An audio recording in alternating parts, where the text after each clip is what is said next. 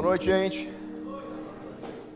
Ah, domingo de manhã o bom dia é melhor, então boa noite. Agora sim, então tá bom. A gente vai falar hoje um pouquinho sobre Páscoa e nós queremos entender, como igreja, o que é o verdadeiro sentido da Páscoa. E eu sei que essa frase é bastante clichê, você já deve ter ouvido isso muito. Ensinando os filhos em casa qual é o verdadeiro sentido do Natal, qual é o verdadeiro sentido da Páscoa. Mas muitas vezes, além daquilo que nós entendemos de forma natural, que a Páscoa não é ovo de chocolate, Jesus morreu na Páscoa, ressuscitou no domingo de Páscoa, morreu na Sexta-feira Santa. Existem alguns ensinos bem mais profundos do que só saber que Jesus morreu na sexta-feira e ressuscitou no domingo, para que o mundo fosse livre do pecado, para que eu e você pudéssemos estar conectados a Deus. Existe todo um significado Existe todo um simbolismo por trás de cada um dos elementos que faz parte da ceia de Páscoa. E a gente vai estar falando um pouquinho dos quatro principais elementos hoje, que são as ervas amargas, os pães ázimos, o vinho, que aqui é um suco, me lograram, mas tudo bem, e o cordeiro pascal. Tá? Então a gente vai falar um pouquinho sobre a Páscoa hoje. Eu quero que você comece abrindo a tua Bíblia em Êxodo capítulo 1, Êxodo capítulo 12. E a gente vai começar por aqui, Êxodo capítulo 12, versículo 13.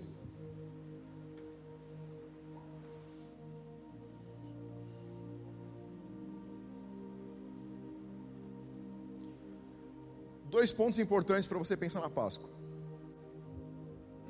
Por que celebramos a Páscoa e o que realmente celebramos na Páscoa? Sim, existe um sentido que é a morte de Cristo.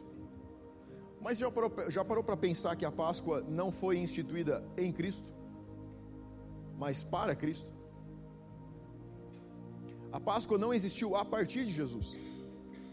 A Páscoa existiu para Jesus. E quando você começa a pensar nessas duas perguntas principais, você começa a entender que existe um significado por trás de tudo aquilo que acontecia muito antes de Jesus aparecer. Então, Êxodo capítulo 12, versículo 13 diz assim: o sangue vos será por sinal nas casas em que estiverdes, quando eu vir o sangue. Passarei por vós e não haverá entre vós praga destruidora.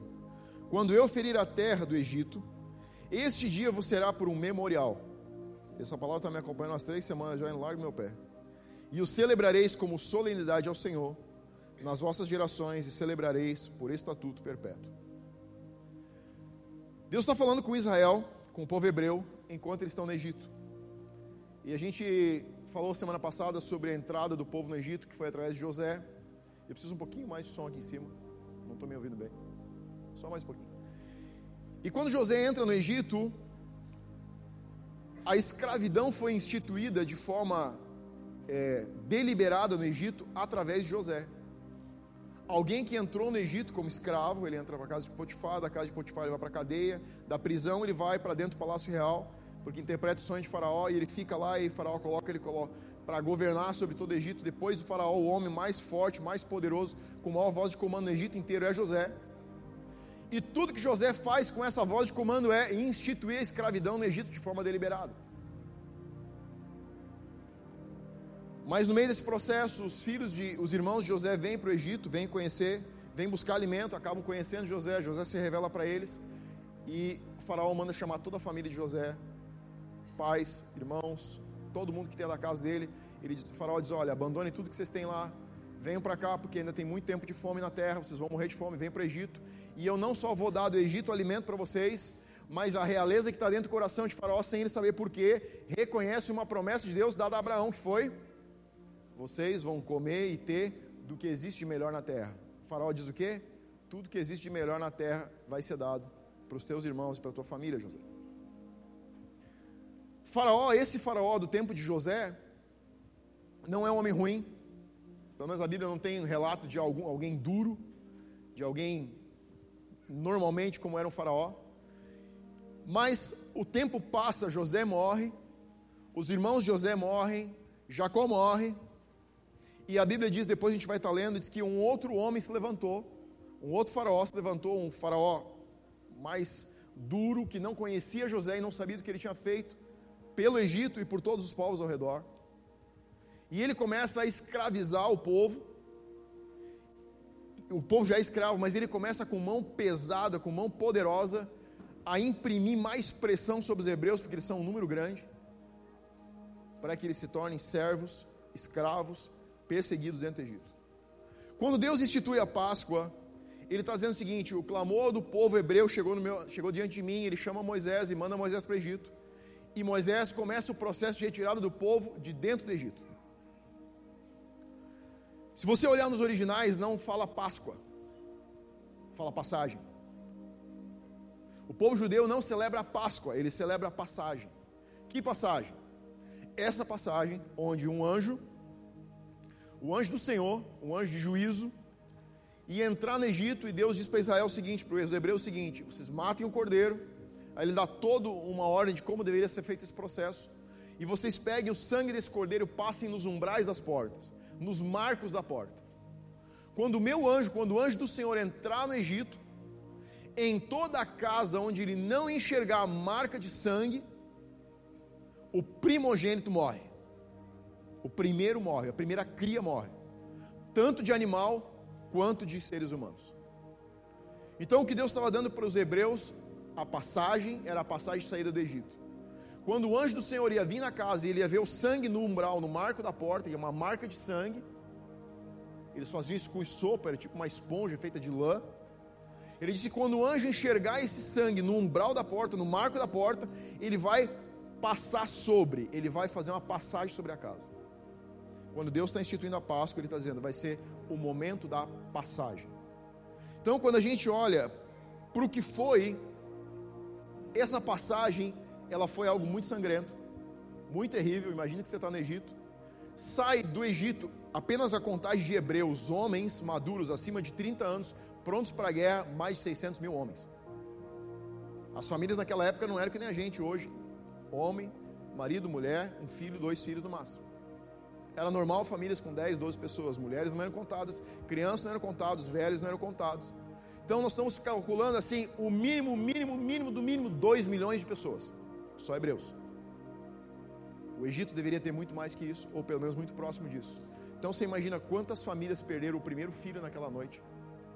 Não só filhos humanos, mas de todos os animais que eles tinham em casa, morre o primogênito. O primeiro animal, a primeira cria de todas as fêmeas, vamos dizer assim, morre naquela noite. Então foi uma noite bastante sangrenta, se você parar para pensar. Então esse momento de passagem é um momento onde Deus institui quatro elementos principais que vão ser celebrados na noite de Páscoa, na noite da passagem. E aí você pode ir comigo para Êxodo capítulo 12, versículo 5, onde a gente vai ler um pouquinho sobre o que foi esse momento. Êxodo 12, versículo 5 diz assim: O cordeiro será sem defeito, macho de um ano, Podereis tomar um cordeiro ou um cabrito, e o guardareis até o décimo quarto dia deste mês, e todo o ajuntamento da congregação de Israel o imolará, ou vai matar esse animal, vai ferir com a faca no crepúsculo da tarde. Tomarão o sangue e o porão em ambas as ombreiras da verga da porta, nos umbrais da porta, nas casas em que comerem. Naquela noite comerão a carne assada, com pães ázimos e ervas amargas, em algumas bíblias diz pão asmos, e ervas amargas a comerão não comereis do animal nada cru, nem cozido em água, porém assado ao fogo, a cabeça, as pernas e a fressura. Nada deixareis dele até pela manhã, ao que porém ficar até pela manhã que malo-eis, dessa maneira comereis lombos cingidos, ou seja, roupa, vestido de roupas, sandálias nos pés, cajado na mão, comê-lo-eis à pressa, e é a Páscoa do Senhor. Aqui foi instituída a celebração de Páscoa. A Páscoa é instituída dentro do Egito, antes da saída do povo. Jesus morreu na Páscoa. A Páscoa foi instituída dentro do, do Egito, você vai entender, com um propósito. A Páscoa servia o propósito de Cristo na terra. Vamos seguir. Porque naquela noite passarei pela terra do Egito e ferirei na terra do Egito todos os primogênitos, desde os homens até os animais, executarei juízo sobre todos os deuses do Egito, eu sou o Senhor. O sangue vos será por sinal nas casas em que estiverdes, quando eu vir o sangue, Passarei por vós e não haverá entre vós praga destruidora. Quando eu ferir a terra do Egito, este dia vos será por memorial e celebrareis como solenidade ao Senhor nas vossas gerações e celebrareis por estatuto perpétuo. Versículo 15: Sete dias comereis pães ázimos, logo no primeiro dia tirareis o fermento das vossas casas, pois qualquer que comer coisa levedada ou fermentada, desde o primeiro dia até o sétimo dia, essa pessoa será eliminada de Israel, será eliminada do meio do povo de Israel. Então aqui tem algumas regras básicas de como o povo judeu foi, como Deus manda o povo judeu celebrar a Páscoa. Não era só fazer um jantar, não era só fazer as marcas de pegadinha de coelho dentro de casa para as crianças procurar ovinhos. Era muito mais que isso. A gente vai entender algumas coisas hoje. A Páscoa é a comemoração de uma libertação miraculosa com mão poderosa de Deus sobre o Egito. Quando a Páscoa é instituída dentro do Egito com o povo hebreu, 1446 anos passam até o nascimento, até a morte de Cristo, até Jesus vir para a terra. Então você está entendendo que a Páscoa aconteceu muito antes de Cristo e que ela serve um propósito que é a vinda de Cristo para a terra.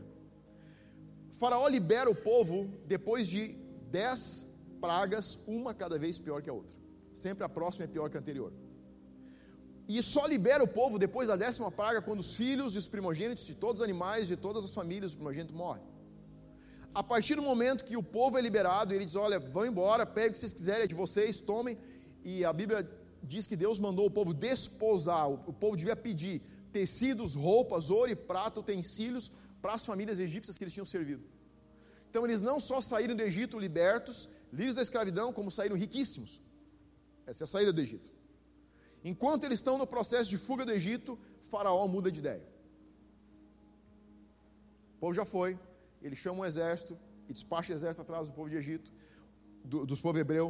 O povo hebreu agora está em frente ao Mar Vermelho, Egito nas costas, o mar na sua frente, e ele só tem uma alternativa que é mais uma intervenção divina de Deus. E no próximo culto C a gente vai falar sobre o que foi a passagem do Mar Vermelho, porque ela aparece lá no Novo Testamento mais uma vez, que é a direção que Deus deixa para a gente como igreja de passar pelo Mar Vermelho. Existe uma conexão entre Novo Testamento e Velho Testamento, o ponto onde o povo sai do Egito. E hoje a gente vai concentrar principalmente nas, nos quatro elementos que são ervas amargas, vinho, pão sem fermento e o cordeiro pascal. Primeiro deles, as ervas amargas. Gênesis 45, a gente vai ler bastante hoje, porque eu quero que você veja que tudo que eu estou passando aqui está fundamentado na palavra, ok? Gênesis 45, 17. Você pode ir para lá.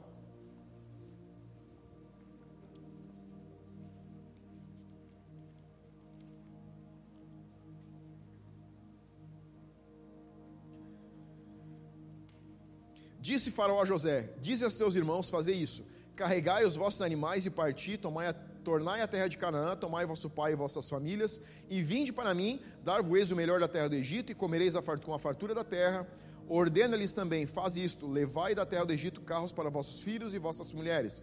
Trazei vosso pai e vinde, não vos preocupeis com coisa alguma dos vossos haveres, ou das casas, utensílios, porque o melhor de toda a terra do Egito será vosso. Um versículo um pouquinho antes, versículos 5 e 6, o mesmo capítulo, diz assim: Então disse Faraó a José: Teu pai e teus irmãos vieram a ti, a terra do Egito está perante ti, no melhor da terra farei habitar teu pai e os teus irmãos. E aí em Êxodo capítulo 1, versículo 7, começa a acontecer a mudança quando outro faraó ocupa o trono. Olha lá, Êxodo capítulo 1, 7. Eu vou ficar pulando porque são palavras conectadas, ok? Você vai ficar indo entre Gênesis e Êxodo o tempo todo. Mas os filhos de Israel, capítulo 1, versículo 7 de Êxodo. Mas os filhos de Israel foram fecundos, e aumentaram muito, se multiplicaram, e grandemente se fortaleceram, de maneira que a terra se encheu deles. Entre mentes, se levantou o novo rei sobre o Egito, que não conhecera José. Ele disse ao seu povo: Eis que o povo dos filhos de Israel é mais numeroso e mais forte do que nós. Eia, usamos de astúcia para com ele, para que não se multiplique, seja o caso que, vindo em guerra, ele se ajunte aos nossos inimigos, peleje contra nós e saia da terra. Ele não queria a saída do povo. E os egípcios puseram sobre eles feitores de obras para os afligirem com suas cargas. E os israelitas edificaram a Faraó cidades, celeiros, Pitom e Ramsés. As ervas amargas era uma. Aqui a gente colocou rúcula. Já comeu rúcula? É bom, né? É, com franga passarinho, melhor ainda. Então, a rúcula não era a erva amarga que era comida no Egito. A erva amarga comida no Egito, dizem os historiadores, era uma alface romana. Essa alface romana tinha uma particularidade que faz a gente entender o processo do povo sair do Egito. A alface romana ela começa a nascer em forma de uma folha, sem, mais ou menos como isso aqui assim. Você não enxerga o talo. E na parte onde ela não tem talo, ela é agradável de comer. Mas à medida que você deixa ela crescer até que ela chega no seu ponto de matura, maturação para ser colhida, ela tem um talo. E o talo fica amargo. Azedo de dar dó. Sabe aquele domingo que a sogra aparece na última hora na tua casa? Então é a parte da frente da folha. Estou brincando. Minha sogra é um amor. Por isso que eu moro a 1.600 quilômetros dela.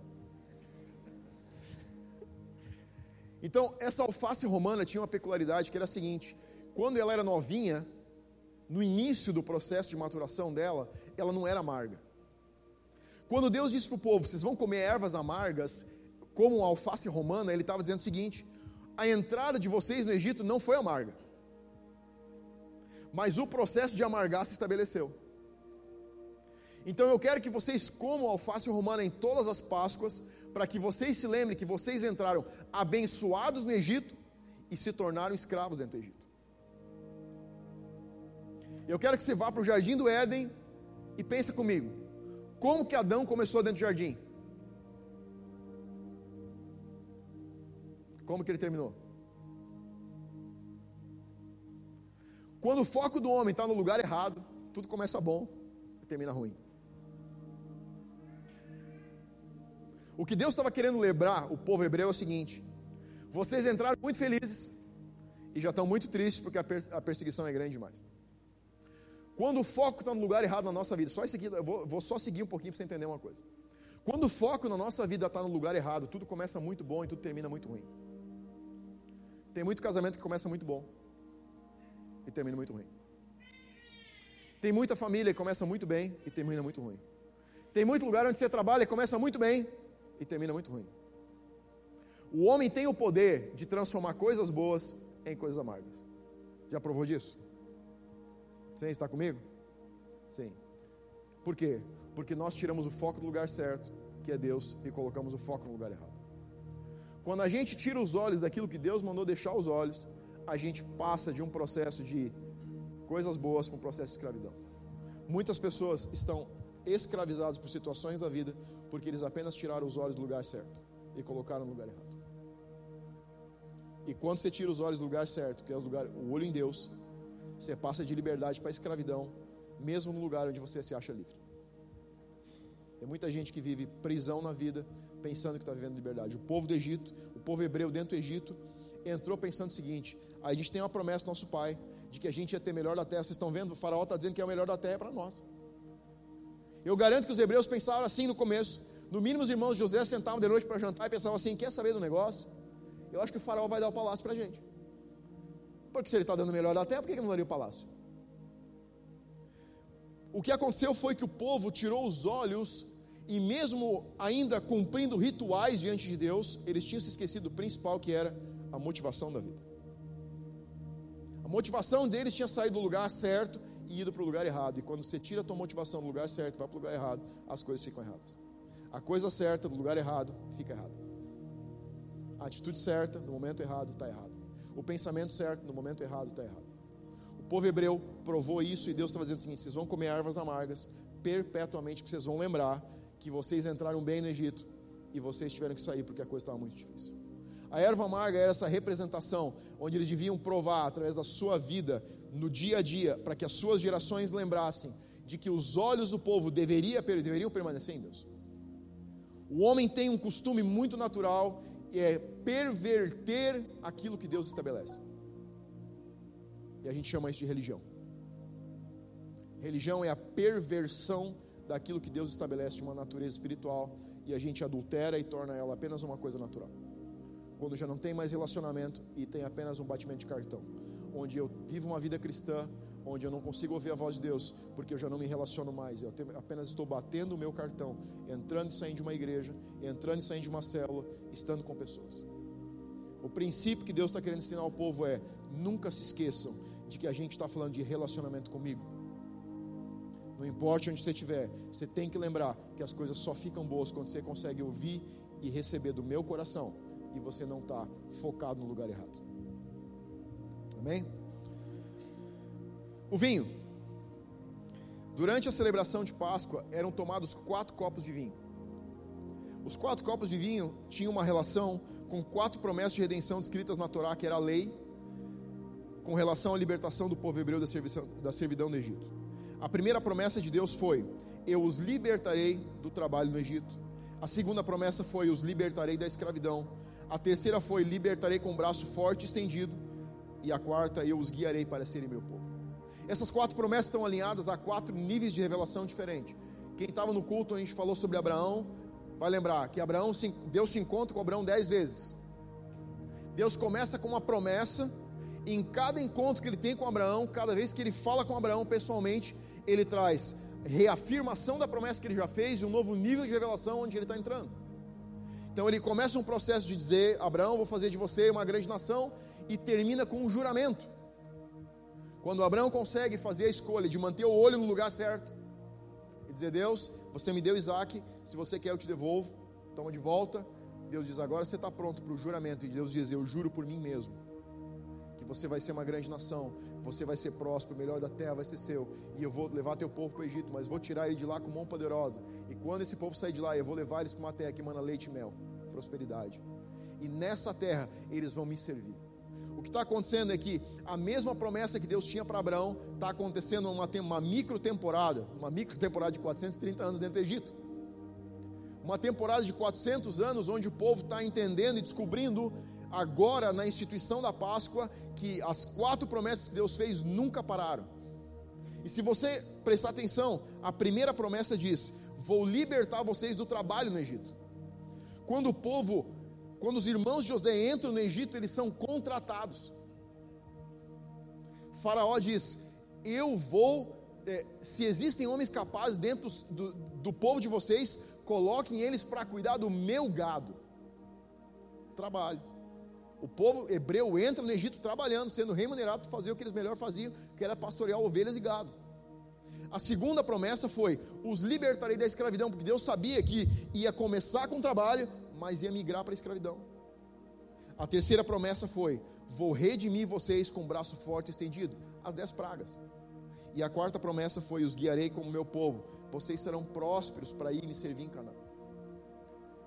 Os quatro copos de vinho, as quatro taças de vinho que eram tomadas durante a celebração de Páscoa, eram para lembrar o povo que Deus estava com eles nos processos da vida deles dentro do Egito. Você sabe que se tem algo que a gente tem dificuldade de fazer, é olhar para os processos da nossa vida e reconhecer Deus nos processos. Deus estava dizendo para o povo: Eu quero que vocês tomem quatro taças de vinho, que vocês lembrem que eu estive com vocês dentro desse processo, eu nunca abandonei vocês dentro do Egito. Vocês não passaram 400 anos esquecidos dentro do Egito. Vocês passaram 400 anos, mas eu estive com vocês em silêncio, mas estive com vocês no processo.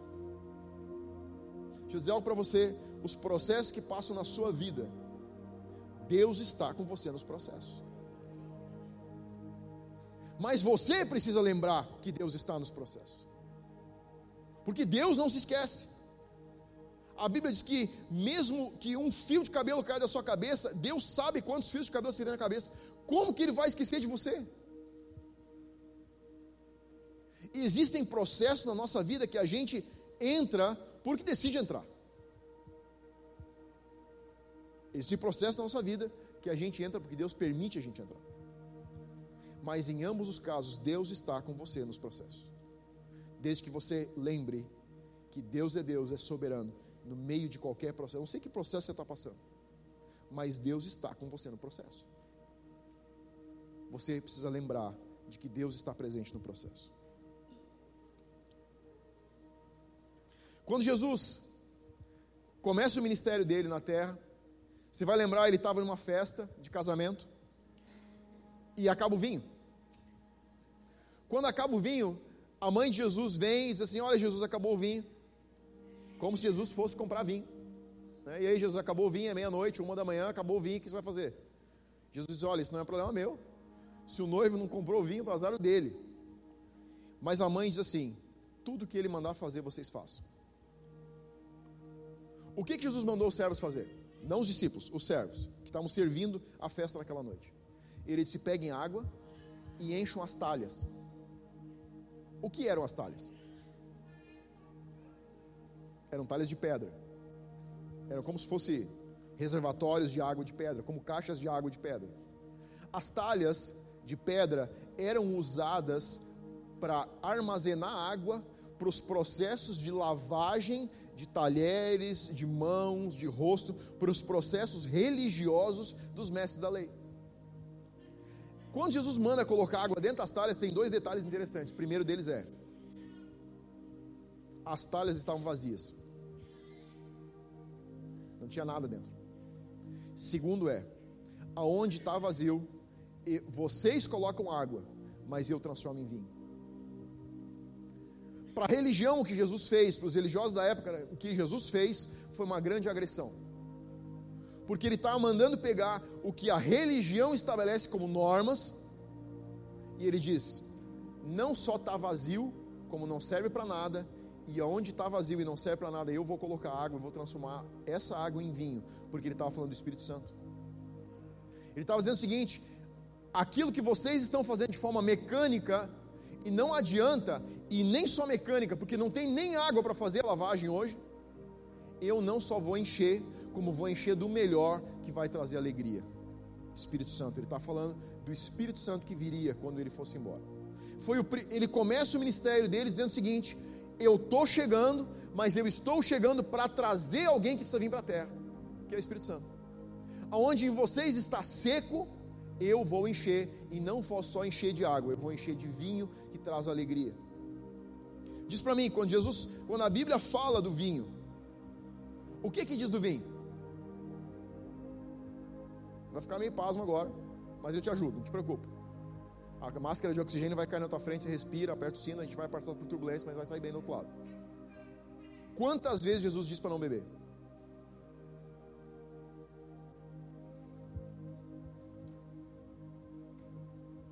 Ele diz para não beber vinho? Não, ele aconselha beber vinho. Mas o vinho que ele aconselha beber é o que traz alegria para o teu interior, não para o teu exterior. Ele estava falando do Espírito Santo. Jesus não disse não bebam vinho. Ele disse não bebam o vinho que traz alegria para o corpo, bebam o vinho que traz alegria para o teu espírito. Porque se o teu espírito ficar alegre, o teu exterior vai ficar alegre. Não adianta você encher o teu exterior com vinho, se por dentro você está amargurado. Você precisa colocar alegria dentro do teu coração. A Bíblia diz que um coração alegre faz o teu rosto ficar bonito. Relaxa, você não precisa pagar plástica para tua mulher. Ela só precisa encher de vinho do Espírito Santo. E ela vai ficar bem. Você tem um marido muito feio, tipo eu? Manda ele orar e passar tempo com Deus, que ele vai ficar bonito. Está começando a funcionar comigo. Jesus estava dizendo o seguinte: você tem que se encher daquilo que traz alegria de dentro para fora, não da alegria de fora para dentro. Enquanto que a religião aprisiona, amordaça, enrijece, ele estava lembrando que ele ia trazer algo que ia trazer alegria de dentro para fora. Você deve conhecer alguém que bebe para esquecer. Você quer esquecer? Se encha, não beba se encha do Espírito Santo, você vai ver que aquilo que foi pedra no passado, que foi dificuldade no passado, que foi amargura no passado, vai ser alegria no futuro. Quando você conseguir se encher do vinho que traz alegria, não do que traz dissolução, diz a Bíblia, não o que traz mais divisão, não o que traz mais dor, mas o que realmente traz alegria, que é a alegria eterna.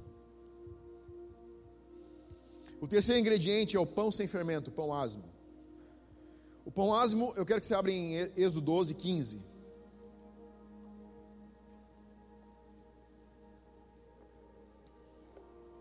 Aqui começa a ficar legal.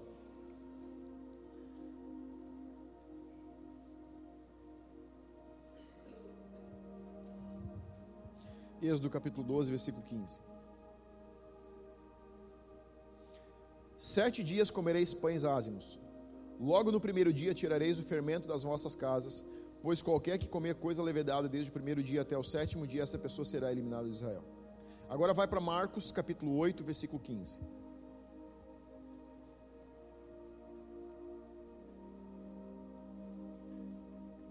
Segundo livro do Novo Testamento.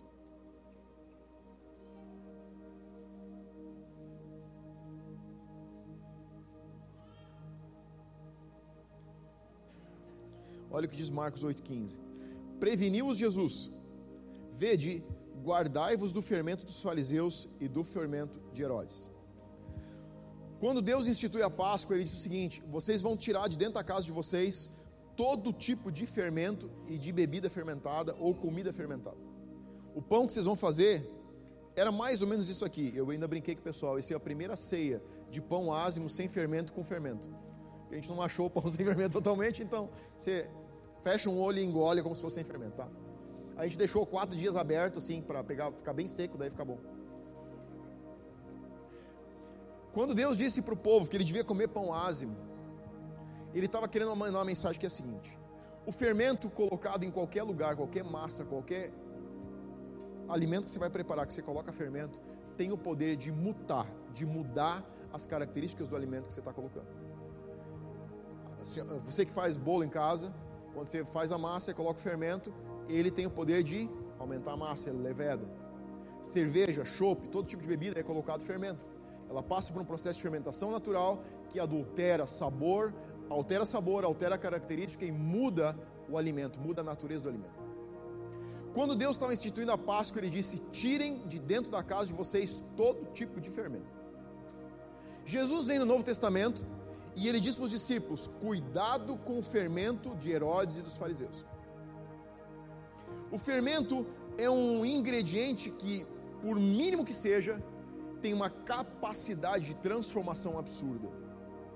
Se o fermento, se você colocar um pouquinho de fermento na massa, por mínimo que seja, se você esperar o tempo suficiente, ele produz o resultado que você espera.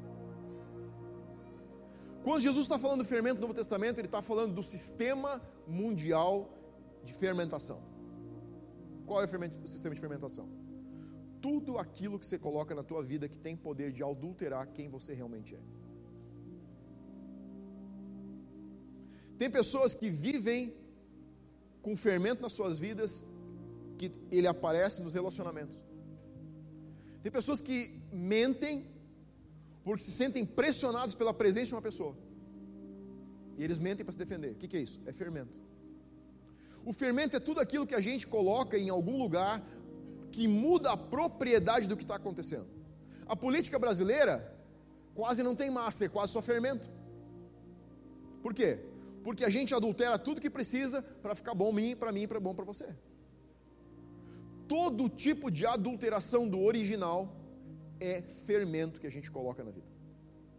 Todo tipo de ação ou reação que você tem por medo é fermento. Jesus estava alertando os discípulos para que eles ficassem atentos aos movimentos que eles estavam tendo, porque eles estavam deixando fermento entrar na vida deles. O que Jesus queria que os discípulos entendessem é que eles deveriam cuidar com o tipo de fermento, e aqui tem um movimento de Velho Testamento para Novo Testamento. No Velho Testamento, Deus disse: tira todo tipo de fermento, bebida fermentada, alimento fermentado, tudo que for fermentado você bota para fora de casa, se livra de tudo. Quando Deus institui a Páscoa, ele diz isso. Jesus não disse tira o fermento. Ele disse: cuida com o tipo. Por que é que Deus diz tira e Jesus diz cuida com o tipo? Porque existe um movimento que não tinha no Velho Testamento e tem no Novo. O Velho Testamento, o Espírito Santo, o Espírito da profecia se manifesta apenas sobre profetas. No Novo Testamento, Jesus está fazendo um movimento. Ele está dizendo: Eu estou aqui na terra, porque eu vou pagar o preço pelo pecado que tiro, pecado que entrou no mundo, mas eu vou pagar um preço para que o mesmo Espírito que está sobre mim esteja sobre todo homem e toda mulher. Ele está falando do Espírito Santo mais uma vez.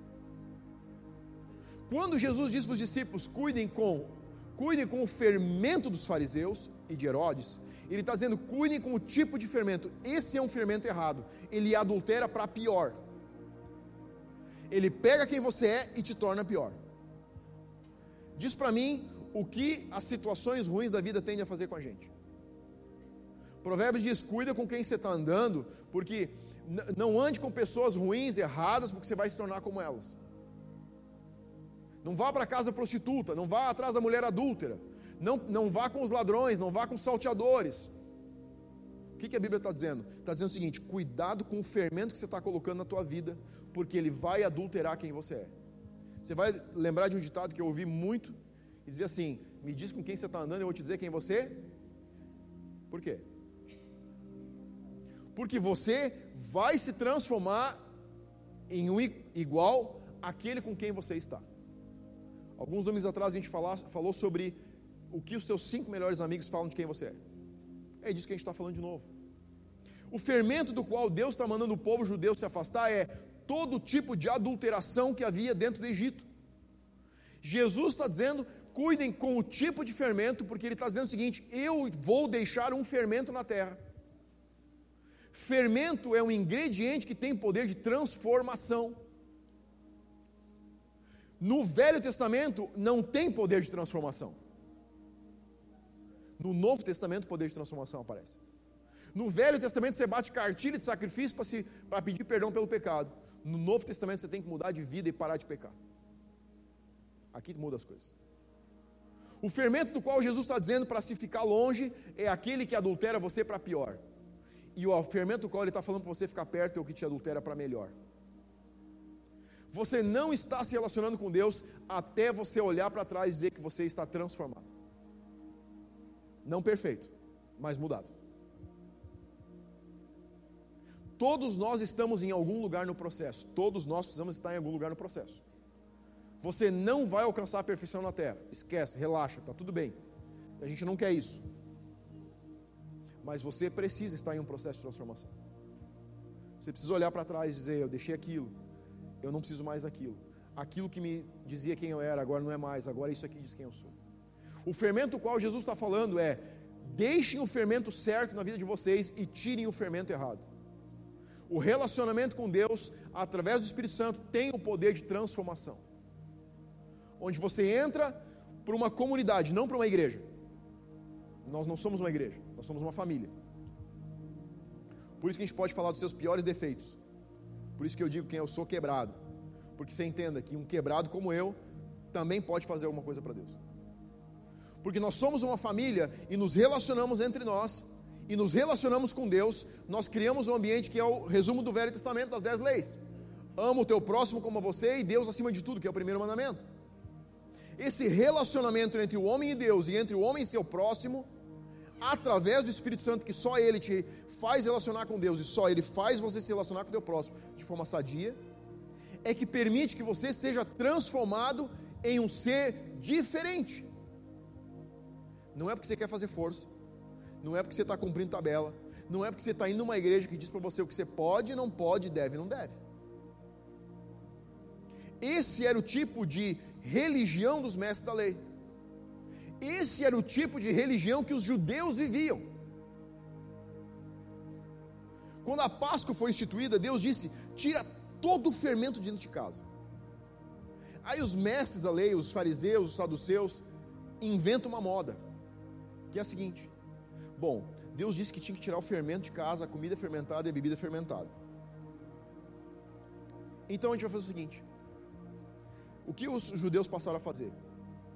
O judeu, o dono da casa, pegava o seu servo mais fiel, em quem ele mais, mais confiava, pegava um cômodo da casa, colocava tudo que era fermentado dentro do cômodo, lacrava a porta, ia para o servo e dizia assim: é, eu quero vender para você.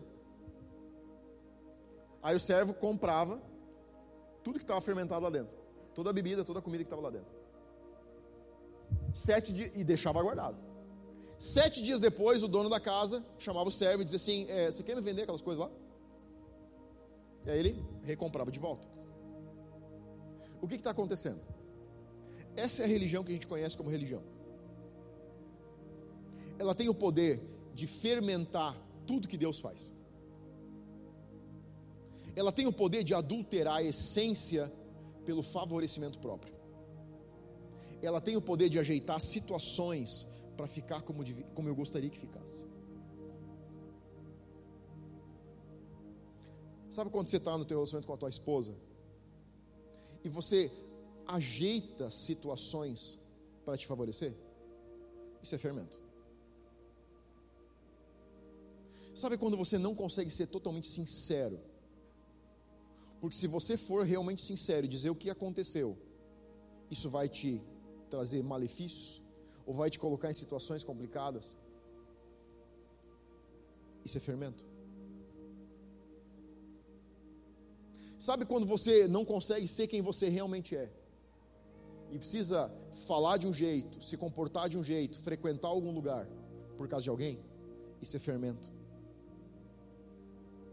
Se tem algo que Deus deseja desde a fundação do mundo é que o homem seja homem e que a mulher seja a mulher que ele criou.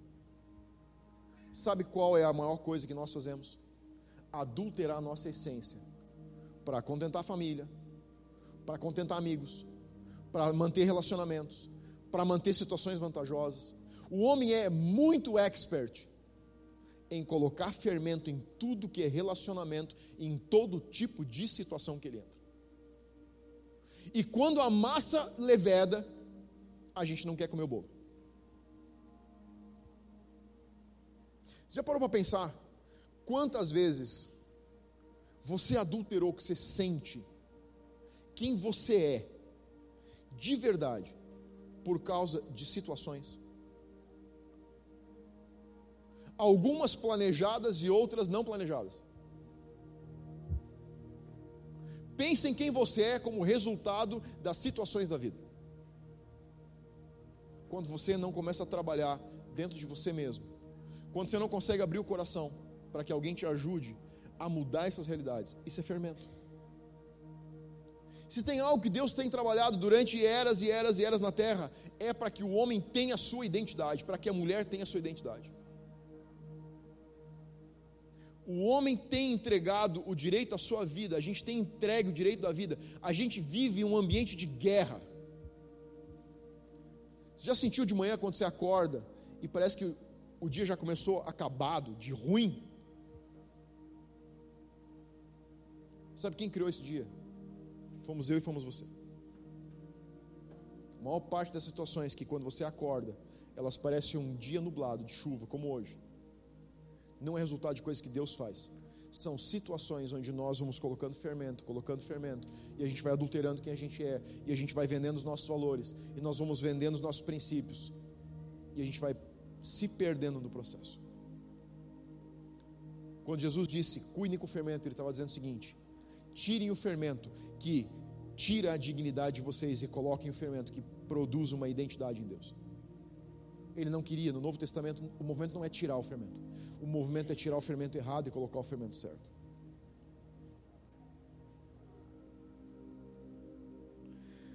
O fermento que Jesus espera que os discípulos evitem é a arrumadinha por fora, sem mexer no interior. Sabe quando você se molda? Quando você adota um molde, mas não muda a essência? É disso que Jesus está falando. Por isso que Jesus consegue responder de forma tão simples quando os mestres da lei confrontam ele com relação ao que os discípulos estão comendo, como eles estão comendo. O que, que Jesus diz? O que faz mal para um homem, o que é um malefício para o homem, não é o que está entrando nele, é o que está saindo dele, é o que vem do teu interior, é o que vem de dentro de você. Isso é o que te faz mal. Quando isso já está fermentado, quando isso já está adulterado, quando a natureza já está transformada. Quarto elemento, é o Cordeiro Pascal. O Cordeiro Pascal era a representação de Cristo, como Jesus disse na última ceia. Na última ceia, quando ele está com os discípulos, Jesus diz assim: Todas as vezes que vocês comerem, façam isso em memória de mim. A verdade é que a Páscoa foi criada para Jesus e não por causa de Jesus. Quando Jesus instituiu a ceia, na última ceia que ele tem com os discípulos, o último jantar que ele tem com os discípulos, ele disse uma frase para eles que é a seguinte: todas as vezes que vocês fizerem isso em memória de mim, vocês vão profetizar a minha volta até o dia que eu virei. 1446 anos antes, Deus instituiu a Páscoa dentro do Egito, porque o povo precisava profetizar até que Jesus viesse. Quando Deus institui a Páscoa dentro do Egito, Ele está dizendo o seguinte: eu preciso que uma nação pague o preço para que o meu filho vá para a terra. Eu preciso de uma nação que profetize durante 1446 anos a, a vinda de Jesus. Quando Deus sonha com uma nação, quando Deus sonha com Israel, quando Deus fala de Isaac, Ele está pensando em Jesus.